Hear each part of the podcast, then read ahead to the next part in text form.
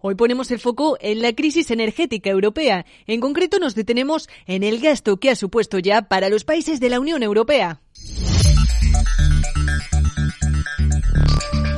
Una cifra que asciende ya casi hasta los 800.000 millones de euros según la última estimación de los expertos de Bruegel. Para ser más exactos, calculan que desde el comienzo de la crisis energética en septiembre de 2021 se han destinado 792.000 millones a proteger a los consumidores del incremento de los costes energéticos.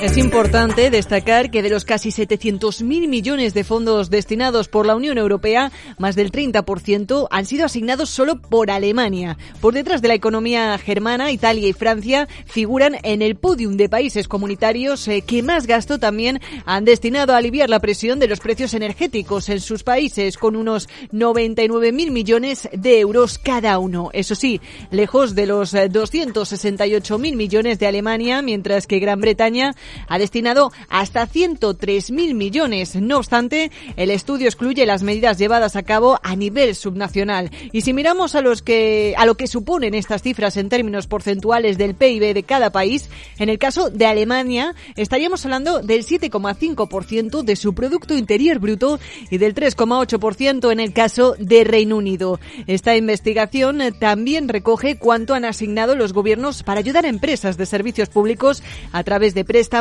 rescates y nacionalizaciones. De nuevo, Alemania se coloca a la cabeza con 68.000 millones de euros y el Reino Unido, que habría desembolsado a este fin aproximadamente 46.000 millones.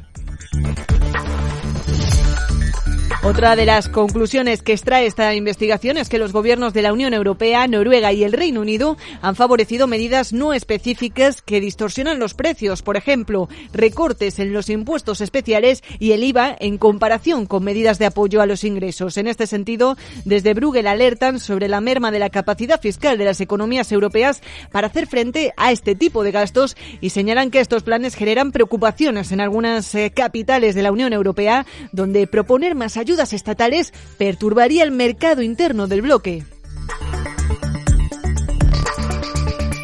Queda, por tanto, analizar el apoyo total a hogares y empresas per cápita, donde Eslovaquia, Alemania, Malta y Bulgaria liderarían el ranking. En la página web de Bruegel también hay un análisis detallado por países de las diferentes medidas, en los que encontramos, por supuesto, a España. Entre tanto, el viceprimer ministro ruso, Alexander Novak, afirma que Rusia planea vender hasta el 80% de sus exportaciones de petróleo y el 75% de sus exportaciones de productos petrolíferos a países amigos este año. não.